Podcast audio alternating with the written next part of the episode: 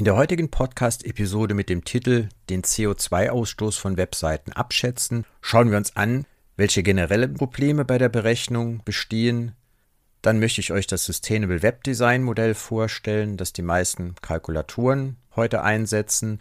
Und zum Schluss schauen wir uns an, welche Berechnungsverfahren überhaupt sinnvoll sind.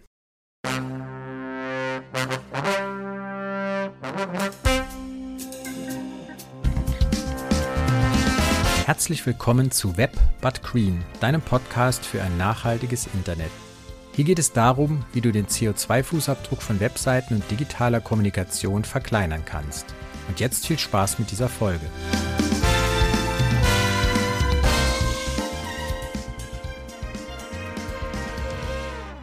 Ich bin Thorsten Bayer. Ich unterstütze Unternehmen und Selbstständige dabei, ihre Webseiten schnell und datensparsam zu gestalten – Digitale Nachhaltigkeit verschafft dir einen Wettbewerbsvorteil und du tust etwas Gutes für unseren Planeten. Hallo, schön, dass du dabei bist bei dieser neuen Folge. Du hast wahrscheinlich auf einer Webseite schon mal im Footer einen Badge gesehen. Diese Website generiert 0,3 Gramm CO2-Emissionen pro Page Impression. Vielleicht war es auch 0,5 oder 0,2 oder 0,1. Und du hast dich wahrscheinlich schon mal gefragt, wo kommen diese Zahlen überhaupt her? Wie kann ich das berechnen?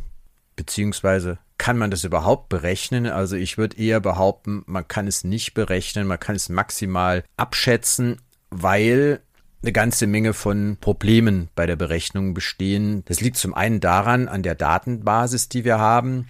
Der Strom im weltweiten Netz ist zum Beispiel sehr heterogen.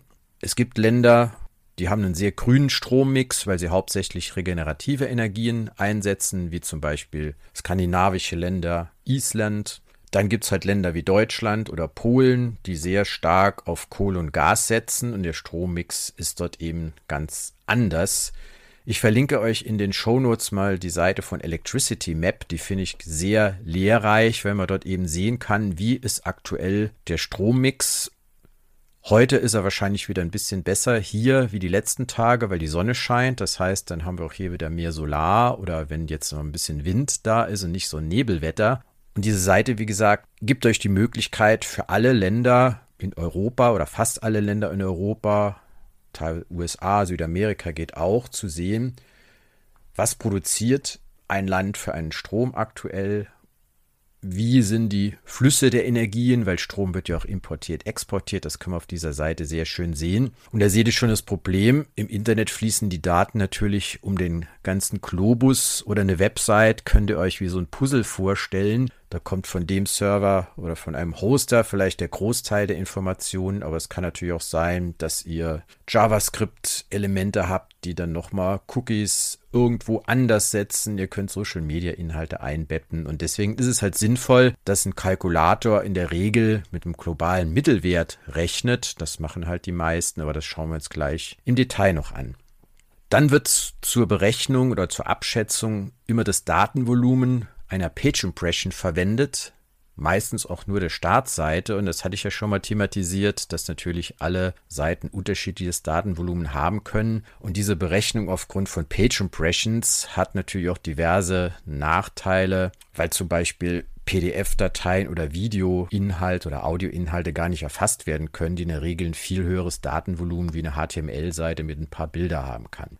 Ein weiteres Problem, was man bei, der, bei den Daten hat, die Auslastung des Prozessors kann eigentlich in die Modelle noch gar nicht eingebunden werden oder richtig berücksichtigt werden. Es gibt natürlich inzwischen Tools oder im Firefox im, gibt es den sogenannten Profiler. Da kann man eben sehen, wenn ich eine Seite angucke oder irgendwas im Internet mache oder ein Video anschaue, wie stark ist der Prozessor ausgelastet. Aber das ist natürlich immer nur mein Prozessor. Aber es gibt ja so viele Arten von Endgeräten. Das heißt, da kann ich auch wieder nur für eine einzelne Konfiguration diesen Test machen. Und das ist halt relativ schwierig.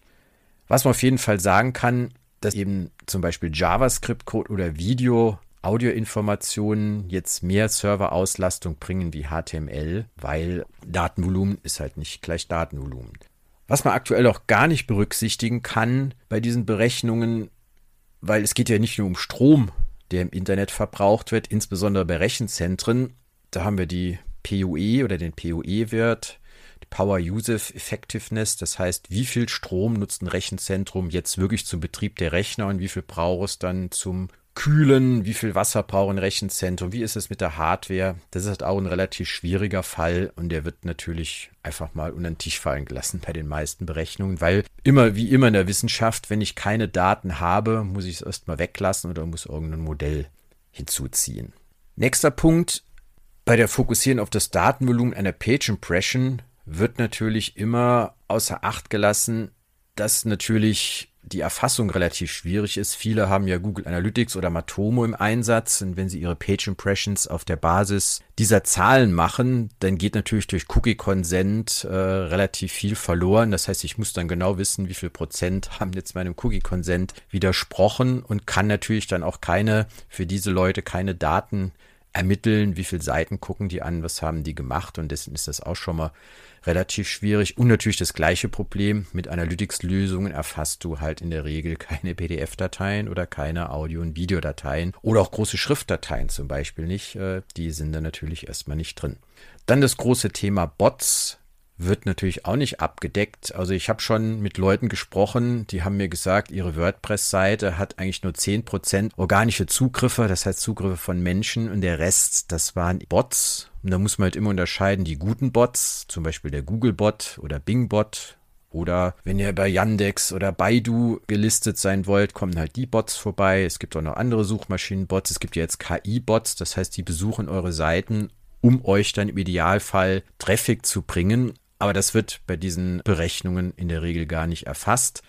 Und die bösen Bots sind natürlich auch noch ein großes Thema. Es wird hier immer versucht, gerade bei WordPress Sicherheitslücken zu finden oder bei anderen CMS-Systemen. Das heißt, da ist auch immer relativ viel unter der Motorhaube, was ich gar nicht sehe, beziehungsweise analog zum E-Mail-Bereich, weil die meisten E-Mails, die versendet werden, sind ja Spam-Mails. Das hat man dann auch nicht auf dem Radar und das bindet natürlich auch relativ viele Ressourcen dieser Spam oder die bösen Bots oder generell Bots, das müssen wir eigentlich auch in die Berechnung einbeziehen.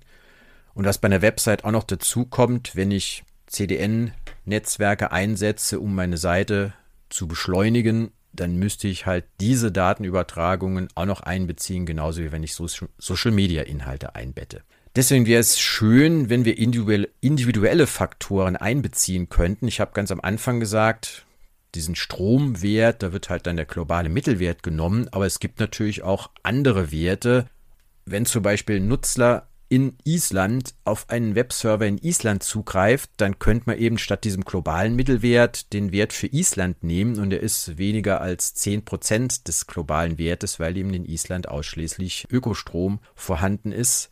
Und dann wäre halt die Berechnung dann deswegen falsch, weil sie halt einen viel zu hohen Wert hatte. Umgekehrt, wenn wir halt irgendwo jetzt in ein Land wie Deutschland gehen, wir liegen bei schlechtem Wetter über dem globalen Mittelwert, weil eben dann wieder Kohlekraftwerke zugeschaltet werden müssen, dann liegen wir eben höher. es wäre ja schön, wenn man diese Faktoren einbeziehen könnte. Kann man im Prinzip auch, aber das macht die Rechnung dann relativ kompliziert. Und die Frage ist halt auch, wie berücksichtigt man dann in solchen Modellen, welchen Strommix jetzt ich vor Ort habe also ich habe hier zum Beispiel, wenn ich diesen Podcast aufzeichne, eine Balkon-Solaranlage. Gut, die liefert natürlich jetzt im Winter nicht so viel, aber das ist dann schon nochmal ein besserer Strommix, wie wenn ich jetzt einfach nur fossilen Strom bei einem relativ günstigen Energieversorger einkaufen würde. Das kann ich aber in diesen Modellen gar nicht berücksichtigen. Dasselbe ist auf der anderen Seite. Green Hosting ist ja auch kein binäres Thema, haben wir auch schon drüber gesprochen. Wie beziehe ich ein wie viel Prozent jetzt des Stroms Ökostrom ist, den Standort des Rechenzentrums und auch die Zugangsart, da haben wir auch schon mal in einer früheren Folge drüber gesprochen, hat natürlich auch noch einen Einfluss. Und wenn man das alles einbeziehen wollte, kann man natürlich machen, aber dann werden diese Berechnungsmodelle extrem kompliziert und es kommt auch noch ein Faktor dazu. Ich habe eben gesagt, je nachdem, wie das Wetter ist oder die Uhrzeit ist, ist auch der Strommix nochmal ganz anders. Also dann wird es nochmal komplizierter. Und wenn ich eben schon eine wackelige Datenbasis habe, wenn ich halt nur das Datenvolumen einbeziehen kann, dann kriege ich die Daten auch jetzt nicht besser, wenn ich versuche, dann viele Winkelzüge anzustellen, um dann diese ganzen Faktoren einzubeziehen. Und ihr seht schon, das Ganze ist nicht trivial. Und wenn da eben steht, diese Seite hat 0,3 Gramm CO2-Emissionen muss man sich vergegenwärtigen, dass das eine Schätzung ist, die auch durchaus um mehrere hundert Prozent, ich würde sogar behaupten, 1000 Prozent falsch sein kann, je nachdem, wie die Seite so gestrickt ist. Und das sollte man eben wissen, weil die Menschen glauben halt leider immer Zahlen, die sie irgendwo sehen. Ich hatte ja in der allerersten Folge schon mal gesagt, man müsste eigentlich immer angeben, wie groß der Fehlerbereich dieses Wertes ist. Und dann würde man genauer wissen, was man von solch, solchen Zahlen halten kann. Gut. Aber deswegen haben sich halt viele Leute Gedanken gemacht, wie kann ich jetzt ein vernünftiges Modell aufstellen, um zu beurteilen oder das besser berechnen zu können. Und da taucht immer das Sustainable Web Design Modell auf. Das werde ich euch auch nochmal verlinken. Zum Beispiel läuft der Website Carbon Calculator auf diesem Modell und macht dann noch ein paar Zusatzannahmen. Da gehe ich gleich nochmal drauf ein. Was besagt dieses Modell?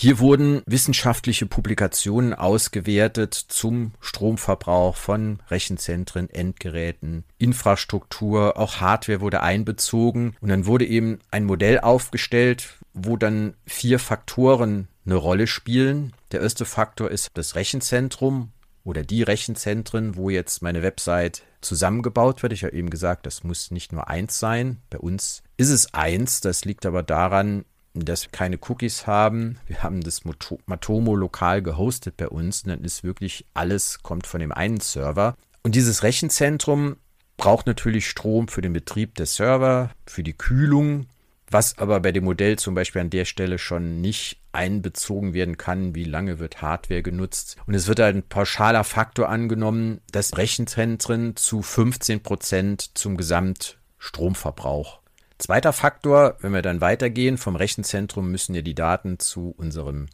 Endgerät kommen, ist dann die Netz, die gesamte Netzinfrastruktur, die Leitungen, die Funkmasten oder Satelliten oder Google setzt ja auch in der Südsee Ballons ein. Das müsste man alles subsumieren in einem Faktor und das wird in diesem Modell, das die Forscher aufgestellt haben, mit 14 Prozent, also fast mit dem gleichen Faktor einbezogen in die Berechnung. Der dritte Punkt der kommt mir dann auch relativ groß vor, sind die Endgeräte. Die werden in dem Modell mit 52 Prozent einbezogen. Das heißt, der Stromverbrauch von Endgeräten. Allein auch natürlich die Zahl der Endgeräte. Kein Mensch weiß, wie viele internetfähige Endgeräte wir haben.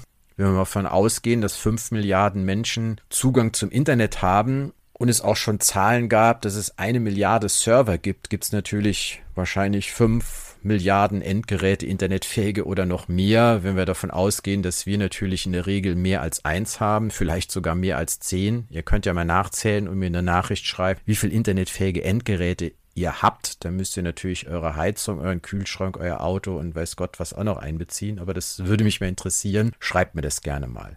Von daher ist diese Zahl 52 Prozent vielleicht vertretbar, aber wir nehmen sie einfach mal so hin, weil wer diesen Modellen nicht glaubt oder bessere Modelle aufstellt, dann wird dieses Modell natürlich irgendwann erweitert werden. Das ist ein ganz normaler Prozess in den Wissenschaften. Ich habe ein Modell und jeder, der an diesem Modell was auszusetzen hat, muss eben versuchen, durch Auswertung von Veröffentlichungen, Studien, Daten ein besseres Modell aufzustellen, was dann in der Community diskutiert wird. Und dann wird vielleicht irgendwann, wenn diese Zahlen, die ich jetzt nenne, dann ein bisschen anders justiert werden und dann werden wir in Zukunft mit diesem Modell rechnen.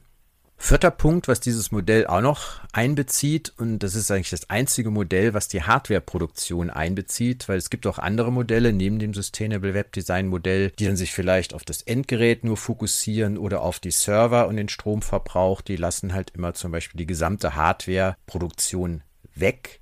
Und das ist ja auch ein relativ wichtiger Faktor, wenn wir mal sehen, dass allein durch Internet, Server, Endgeräte Millionen oder Abermillionen Tonnen von Elektroschrott pro Jahr generiert werden, die dummerweise nur zu einem viel zu geringen Prozentsatz im Moment wieder recycelt werden oder weiterverwendet werden. Und das wird in diesem Modell mit 19 Prozent berechnet. Das waren jetzt vier Zahlen, die kann man sich eigentlich ganz einfach merken. Endgeräte die Hälfte, und der Rest verteilt sich ungefähr gleich auf Rechenzentren, Netzinfrastruktur und Produktion. So kann man sich das ganz einfach merken. Gut, das ist dieses Modell.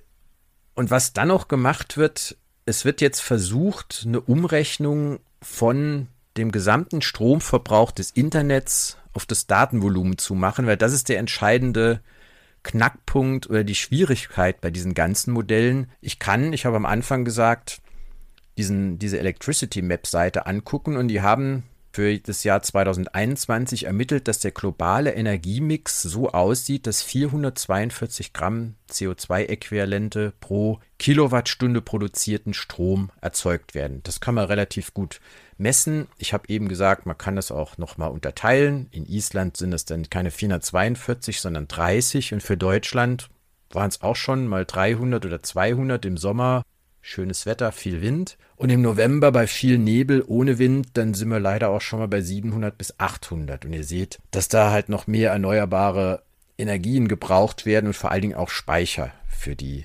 Energien. Aber das wäre noch mal eine eigene Folge, wie man sinnvollerweise die Erneuerbaren ausbaut. Aber das ist ja, geht weit über unser Internetthema hinaus. Gut, die haben dann eben diese 442 Gramm CO2-Emissionen genommen und haben dann versucht abzuschätzen, wie viel Strom braucht es jetzt, ein Gigabyte oder die rechnen eher, ich glaube, mit Exabyte in dem Fall und haben dann einfach alle Studien ausgewertet und kommen dann zu einem Umrechnungsfaktor, dass pro Kilowattstunde Strom, die das Internet braucht, 0,81 Gigabyte Daten übertragen werden können.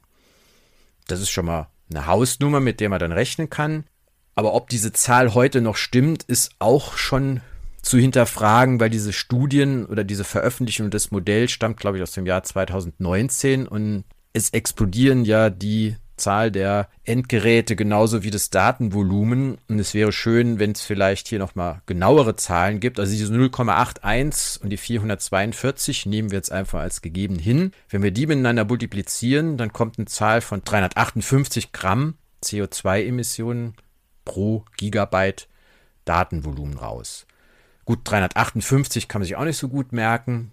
Ihr solltet euch einfach die 360 merken, einfach an Kreis denken, hat 360 Grad und dann kann man sich auch die Zahl ganz gut merken und einfach mal eine Abschätzung treffen. Ein Gigabyte Datenvolumen generiert 360 Gramm CO2-Emissionen. Klingt jetzt nicht so viel im Vergleich zu anderen Dingen, aber ihr müsst halt immer sehen, wir übertragen halt jetzt nicht nur Gigabyte im Internet, sondern insgesamt Zettabyte. Das sind Milliarden von oder Eine, Billion Gigabyte ist das, glaube ich, ist ein Zettabyte. Und das ist natürlich eine Riesenzahl, was da alles fließt. Und dann kommen dann eben schon einige Dinge zusammen.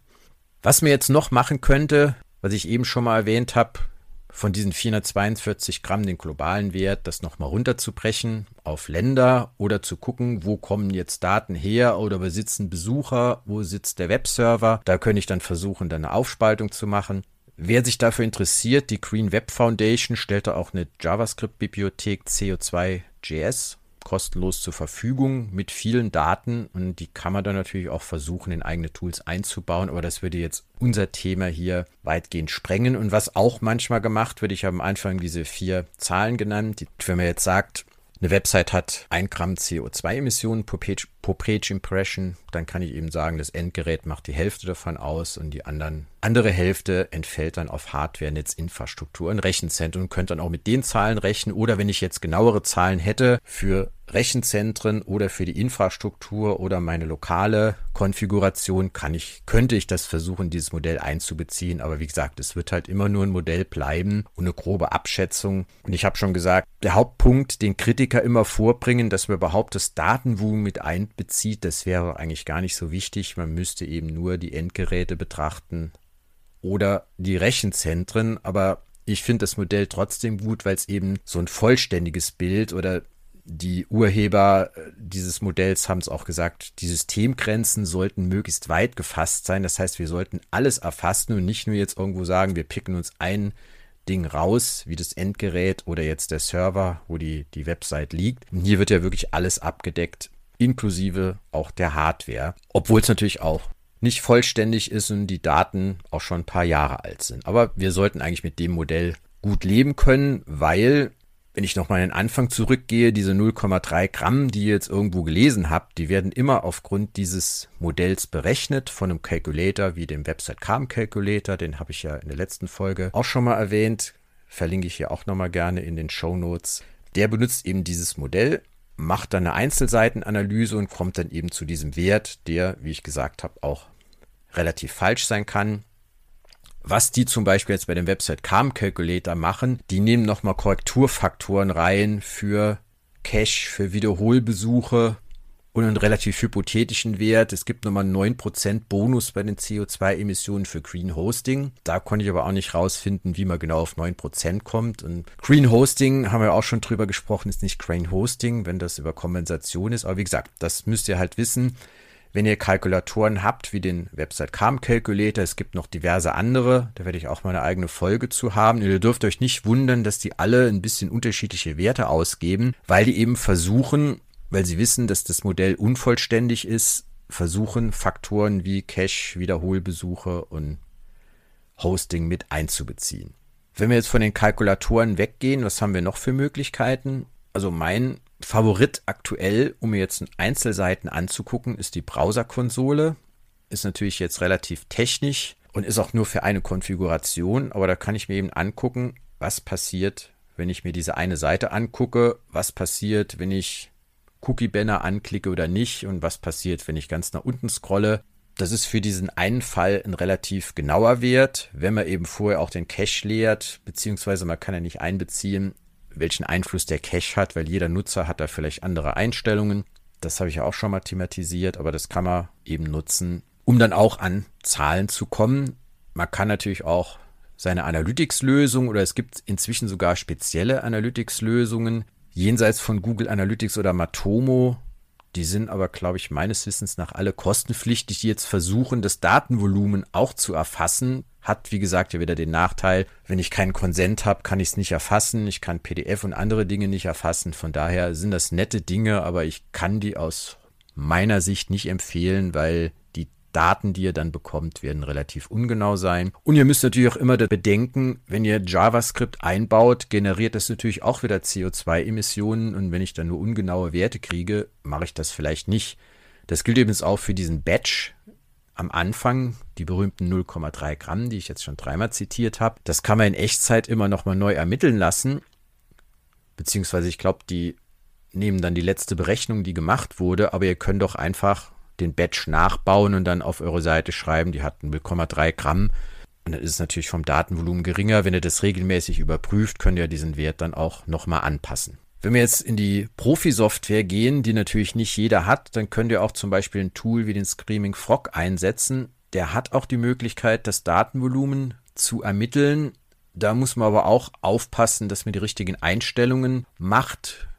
Man kann per Default sagen, dass er die Standardkomprimierung zum Beispiel für Daten hat, aber es gibt ja auch, wie ich schon mal angesprochen habe, die Brotli-Komprimierung und ihr habt immer einen Mix von Nutzern, die die eine oder andere haben. Das heißt, diese Werte kann man zwar mit dem Screaming Frog ermitteln, aber sie sind halt auch nicht genau. Und ein weiterer Hinweis, generell sollte man den Screaming Frog für alle Aufgaben mit Bedacht einsetzen. Also ich habe immer wieder mit Leuten zu tun, die da mit jeden Tag ihre Website mit 50.000 URLs crawlen, um irgendwo einen falschen Link zu finden. Kann man natürlich machen, aber ihr könnt ja mal aus Spaß versuchen, das Datenvolumen dafür zu ermitteln und die CO2-Emissionen und dann werdet ihr vielleicht den Screaming Frog oder andere SEO-Tools vielleicht ein bisschen seltener einsetzen wie bisher, weil das hat natürlich auch einen Einfluss auf euer Datenvolumen der Website und das habt ihr ja selber in der Hand.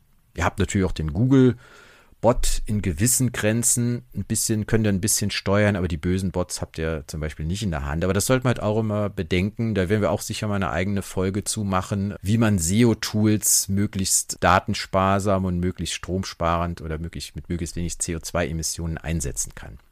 Das beste Verfahren, was es im Moment gibt, ist wirklich eine Logfile-Auswertung zu machen, weil ihr dann alle Nachteile, die ich jetzt so hier in der Folge und in früheren schon beschrieben habe, wie ist die lokale Konfiguration, nicht habt, weil im Logfile steht eben genau drin, wie viel Daten jetzt ein bestimmter Nutzer übertragen hat. Der Nachteil ist, dass nicht alle Hoster diese Daten liefern oder manchmal ist es relativ versteckt. Also bei Jonos war es zum Beispiel bis vor kurzem so, die haben das, aber man muss den Link kennen, wo die Logfiles liegen und dann haben die sogar auch eine Auswertung da drauf. Ich frage mich dann, warum verstecken die das irgendwo für Nerds, dass die es rausfinden? Weil irgendwann wird ja auch die Berichtspflicht kommen und dann müssen Firmen auch versuchen, ihre CO2-Emissionen von Website-Cloud-Anwendungen zu gewinnen. Bei unserem Hoster ist das besser bei Hetzner. Da kann ich genau sehen, wie war der Traffic meiner Website. Die sagen mir sogar den E-Mail-Traffic, was auch nicht jeder macht. Das kann ich dann auch einbeziehen in die Berechnungen, kann das mir monatlich angucken, kann die Logfiles runterladen, auswerten, wenn ihr euch dafür interessiert. Da kann man halt relativ schöne Sachen machen. Zum Beispiel kann ich dann auch ein Monitoring. Viele von euch nutzen wahrscheinlich ein SEO-Monitoring. Ihr seht dann, wenn eure Google-Rankings irgendwo um zwei Positionen runtergegangen sind, aber ihr könntet auch ein Nachhaltigkeitsmonitoring aufbauen, wo ihr eben zum Beispiel seht, oh, das Datenvolumen unserer Website steigt jetzt über Gebühr in den letzten Wochen. Was ist da passiert? Und dann stellt man zum Beispiel heraus, oh, irgendwer hat jetzt hier die Bilder nicht optimiert, die er eingebaut hat. Bilder werden dann natürlich geladen. Und dann sieht man halt dann Peak für JPEG-Bilder, weil die nicht optimiert wurden. Dann kann man eben dann nochmal rangehen, weil das sind eben Dinge, die sieht man sonst nirgendwo, beziehungsweise man kann sie sehen natürlich in den Core Web Vitals vielleicht, dass dann die etwas schlechter werden, wenn das Datenvolumen zunimmt, aber bei Bildern ist das eher gering. Aber das kann man zum Beispiel aus so einem Monitoring sehen. Was hier natürlich auch wieder nicht mit dabei ist, sind die externen Daten, das habe ich ja auch schon mal angesprochen. Aber es droht wie ich auch schon gesagt habe, irgendwann die CSRD, schwieriges Wort, Corporate Sustainability Reporting Directive oder ESG Berichterstattung. Das ist eben das Ding, was irgendwann allen größeren Firmen droht, könnte aber auch kleineren Firmen drohen, die Dienstleister sind, könnte auch Software as a Service Anbietern, allen Tool-Anbietern drohen, dass sie eben Daten liefern müssen und deswegen macht es schon Sinn, sich mit diesem Thema zu beschäftigen, aber das führt nochmal relativ weit. Gut.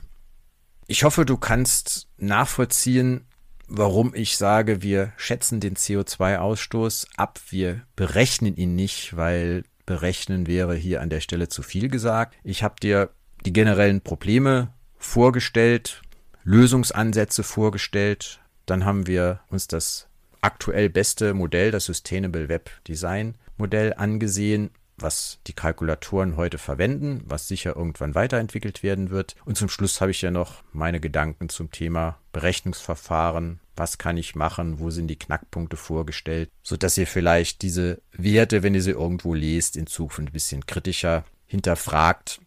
Und dann hätte diese Folge ihr Ziel erreicht. Ich freue mich, dass du bis hierhin dabei geblieben bist und würde mich natürlich noch mehr freuen, wenn du auch beim nächsten Mal wieder dabei bist. Bis dann, tschüss. Du willst wissen, wie nachhaltig deine Website ist? Dann lade ich dich zu einem virtuellen Café ein. Gemeinsam machen wir einen kurzen Website-Check. Dabei erfährst du, wo deine Seite im Vergleich zu anderen steht und erhältst Tipps, die sofort für eine grünere Website sorgen.